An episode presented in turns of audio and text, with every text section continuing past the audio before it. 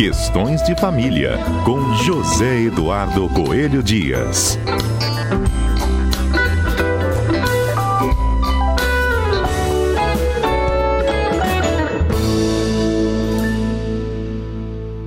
Olha, a pauta do dia é a perseguição possessiva. Pode ser presencial ou virtual. É crime, não é isso? José Eduardo Coelho Dias. É, a gente não tem essa perseguição é, só pela perseguição, ainda tipificada como crime. Mas me parece que nós estamos bem perto disso, sabe, Fernanda?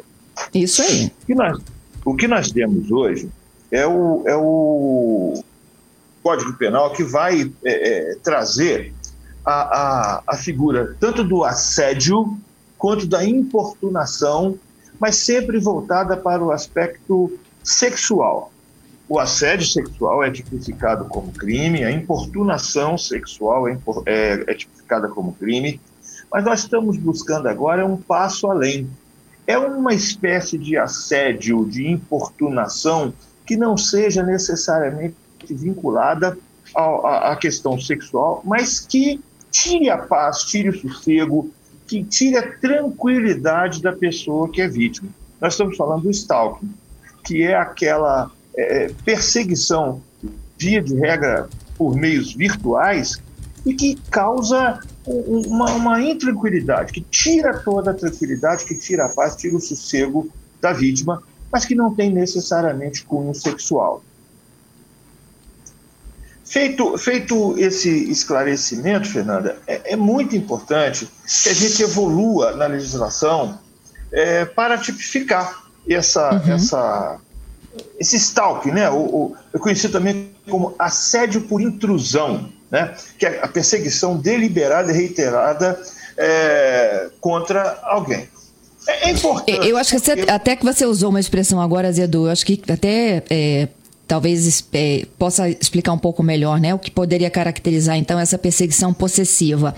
É uma prática reiterada. Exatamente.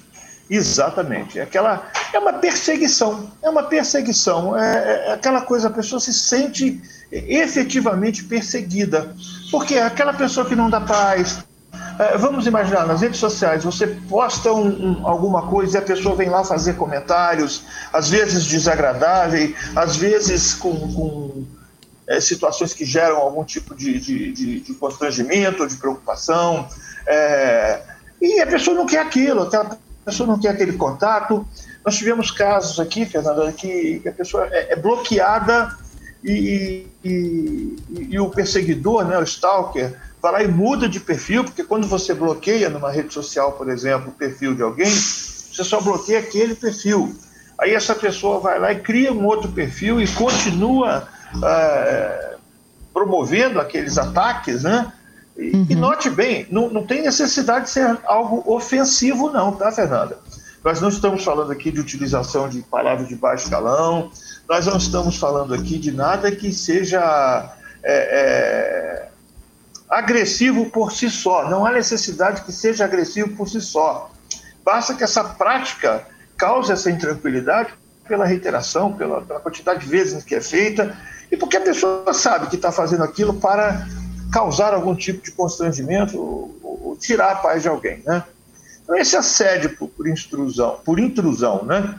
É uma perseguição deliberada, reiterada, contra uma determinada pessoa. E aí pode ser de, de, de, várias formas, pode ser abordagens aparentemente inocentes, mas que trazem por trás esse, essa, essa situação ameaça, ofensa moral, o telefone e também o meio. A gente está falando muito em rede social porque isso é mais comum, mas não tem que ser necessariamente por rede social, pode ser por telefone, por e-mail, por carta, por SMS, é, por campainha que a pessoa toca eventualmente na sua porta, o plantão que faz na porta da sua residência, qualquer tipo de perseguição a gente pode caracterizar como esse stalking, mesmo não tendo cunho sexual, tá? É, e uma é, importante consideração a essa perseguição é que a pena prevista né, nesse projeto que passou pelo Senado é que quando for praticada contra criança ou adolescente ou idoso ou mulher por razões de gênero, a pena é aumentada em 50%. Ah, sim, sim, sim, sim. É porque nós estamos lidando já. Veja bem, a pessoa que é perseguida já está, pelo próprio fato de ser perseguida, porque o perseguidor tem o um elemento surpresa, né? Ele vai aparecer de onde menos se espera. Então já é grave por si só. Agora, quando nós estamos lidando com, com, com mulheres, com, com crianças, com pessoas idosas, nós estamos lidando com pessoas mais vulneráveis ainda. Então, o agravamento da pena é, é, é compatível com essa situação de vulnerabilidade da vítima. Acho que é inteligente o legislador quando, quando faz essa ampliação exatamente para proteger um pouco mais aqueles que merecem um pouco mais de proteção. É isso aí. Dependendo ainda de sanção presidencial, não é isso? Exatamente. É, é um projeto, foi aprovado no Senado, agora vai para o presidente é, Jair Bolsonaro dizer se sanciona ou não.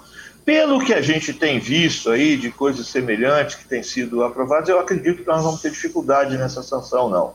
Acredito que o presidente vai, vai sancionar do jeito que saiu e a partir daí, na data que foi especificada na norma, ela entra em vigor e aí a pessoa que pratica esse tipo de coisa, porque hoje não é que, que essas pessoas estejam totalmente impunes, mas é claro que quando você oferece para as autoridades um, um mecanismo mais é, concreto, mais firme, mais seguro para, para a ação das autoridades, é melhor, né?